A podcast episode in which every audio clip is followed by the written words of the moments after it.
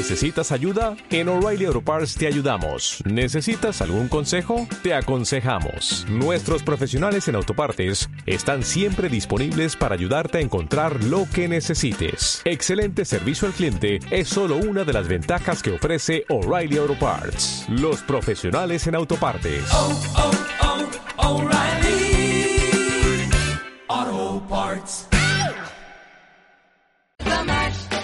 He did the monster mash. the Monster Mash, It was a graveyard he smash. did the mash, It caught on in a flash. he did the mash, He did the monster mash. Buenos días, buenas tardes o buenas noches, ya sabéis, dependiendo de la hora que estéis escuchando esto.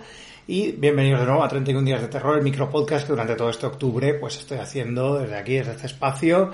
Eh, ya sabéis, yo soy Víctor y bueno, pues cada, cada día eh, estoy aquí haciendo un repaso a la historia del cine de terror desde principios del siglo XXI hasta la actualidad. Eh, vamos con una película como es Freddy contra Jason de 2003. It's time to put this bad dog to sleep. For good!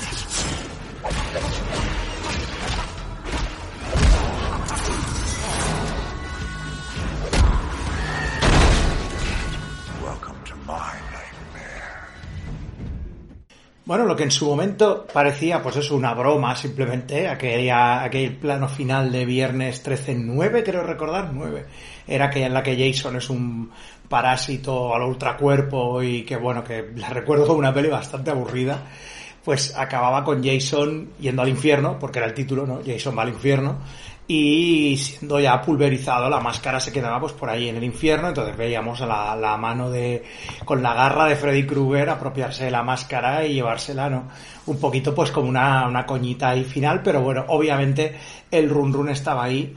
Ya total si si en la época de la Universal ya se cruzaron todos los monstruos habidos y por haber Drácula contra el monstruo de Frankenstein, contra la momia, contra no sé qué, contra el hombre lobo, etcétera, etcétera, pues ¿por qué no?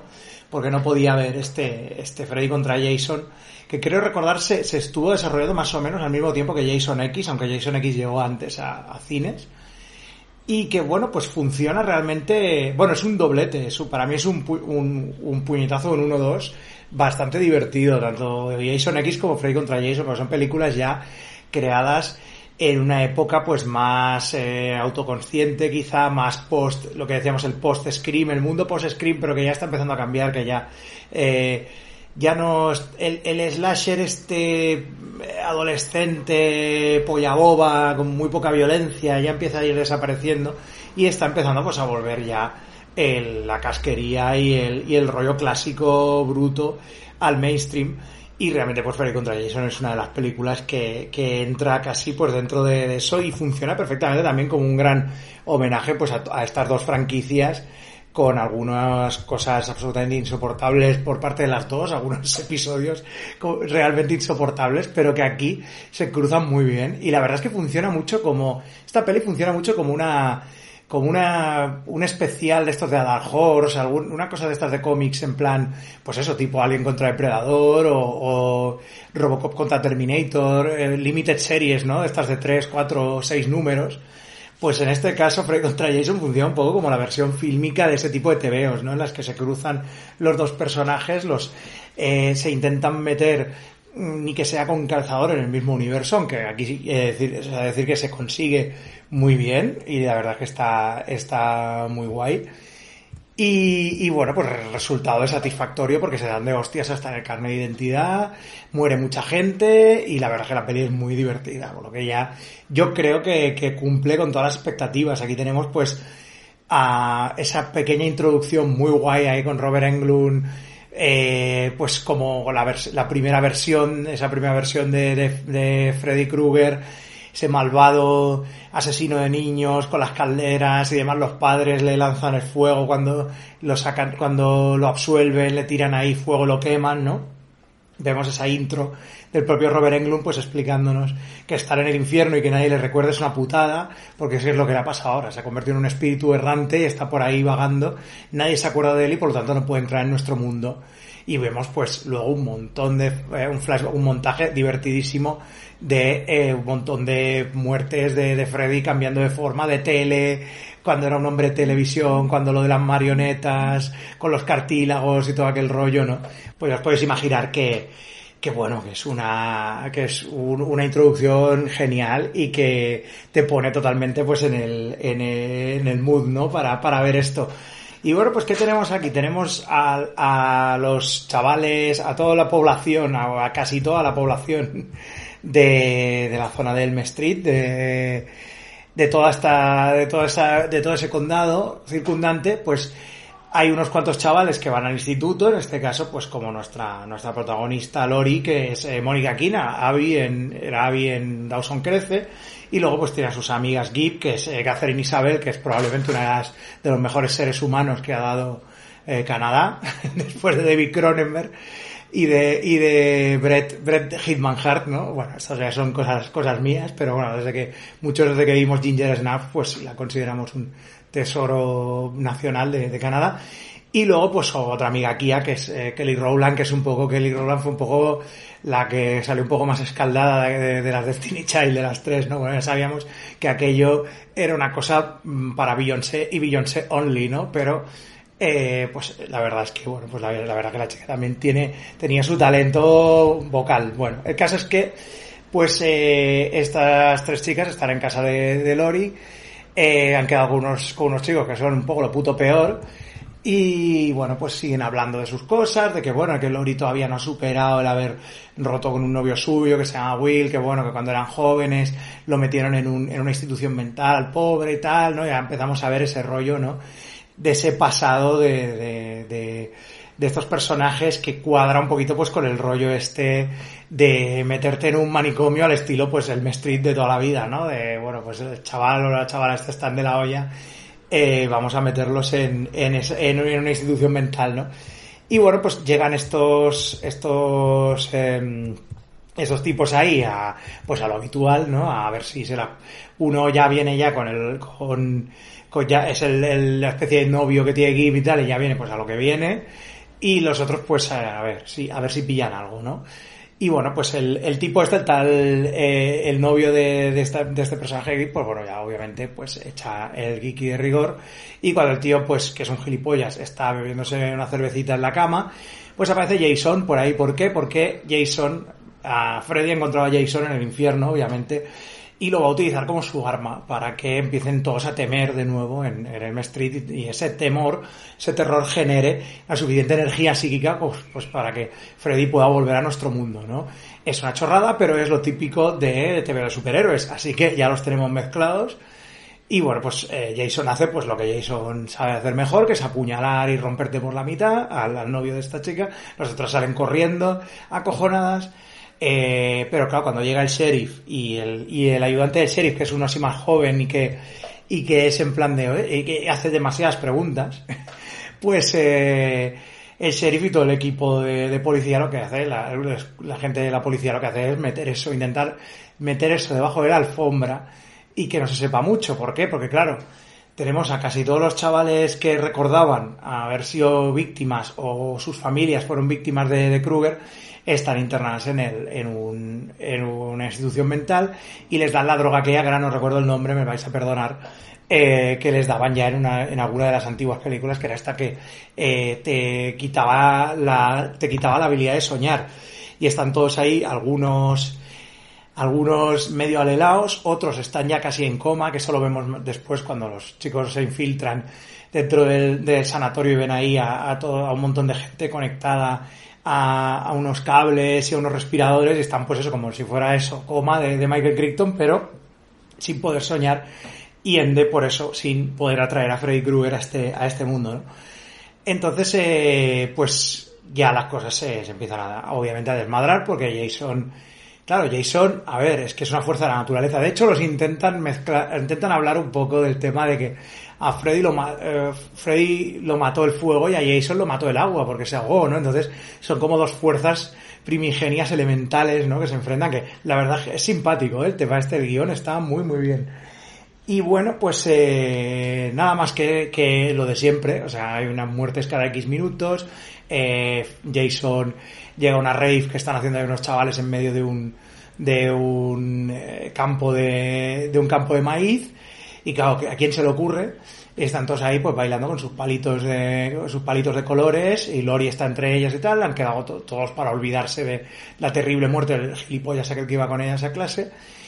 Y bueno, pues claro, Jason la lía ahí, pero, pero vamos, lo que no está escrito, ¿no? Rompiendo cuellos, atravesando gente, lo queman, iba con el machete ardiendo, bueno, o sea, es un, lo, habitual de siempre, ¿no? Hay una masacre tremenda, bueno. Y, en- y ahí ya vemos como a Gip la arrastran o sea, a Gip la arrastran al, al universo de, de Freddy, porque realmente en esta primera parte vemos también a Freddy eh, que se encuentra con otros chavales con Blake en medio de la calle y vemos la sombra alargada de Freddy en el Elm Street y cómo él alarga la mano con los cuchillos, no intenta hacerle algo a ese chico, pero ve que no puede, todavía no es tangible del todo, y dice dentro de poco, dentro de poco, ¿no? Entonces con el terror que, genera Jason, esa rave es capaz de arrastrar allí, pues, obviamente al mundo de Freddy, ¿no? A la sala de calderas ya mítica, y allí pues eh, en principio aterrorizarla, aterrorizarla, aterrorizarla hasta que finalmente, como ella se ha quedado medio, medio en coma y un capullo pues intenta violarla, lo que hace Jason es atravesarlos a los dos y matarlos. Entonces, eh, Freddy se queda como, hostia, me ha quitado mi muerte, no esta era la muerte que, o sea, yo necesito estas muertes para mí, ¿no? Para ir volviendo. Entonces, claro, ya se enfada y ya no es Freddy usando a Jason, sino es Freddy contra Jason, obviamente. Freddy se cabrea porque el tío este que coño va a hacer, que va matando a la gente, no, no, lo que quiere es, nada, que genere el suficiente miedo para volver, pero claro, no le puedes decir a, a Jason que, que sea moderado, que se pare, está claro que no, ¿no? Entonces, pues a partir de aquí el grupo de Lori estos otros chavales, el ayudante del sheriff y demás, pues ya se ponen ahí en una carrera a tope para intentar parar a, Freddy, eh, llegan al sanatorio, bueno, hay un montón de movidas, ahí a Freddy posee a uno, a uno de los chicos, un porrero convertido como una especie de oruga, esta oruga que fuma con cachimba de, pa- de Alicia del País de las Maravillas, bueno, los efectos bastante graciosos. Hay un poquito de todo, obviamente eh, Freddy y Jason son efecto práctico, obviamente, y hay mucho cable porque obviamente aquí detrás está Ronnie Yu, que es uno de los grandes del, del, del cine de Hong Kong, uno de esos curra- curritos que hacía cualquier cosa, te hacía terror, te hacía comedia, te hacía lo que fuera, te hacía pelis de artes marciales, lo que fuera, te lo hacía. Y que, claro, pues fue el encargado de, en este caso Ronnie Yu, de renovar el tema de la franquicia de Muñeco Diabólico con aquel con aquel la novia de Chucky que claro pues eh, en fin eh, dividió mucho al personal. Yo recuerdo en su momento quedarme sobao incluso viendo la peli. Pero con esta no esta la fui a ver al cine y me lo pasé muy bien.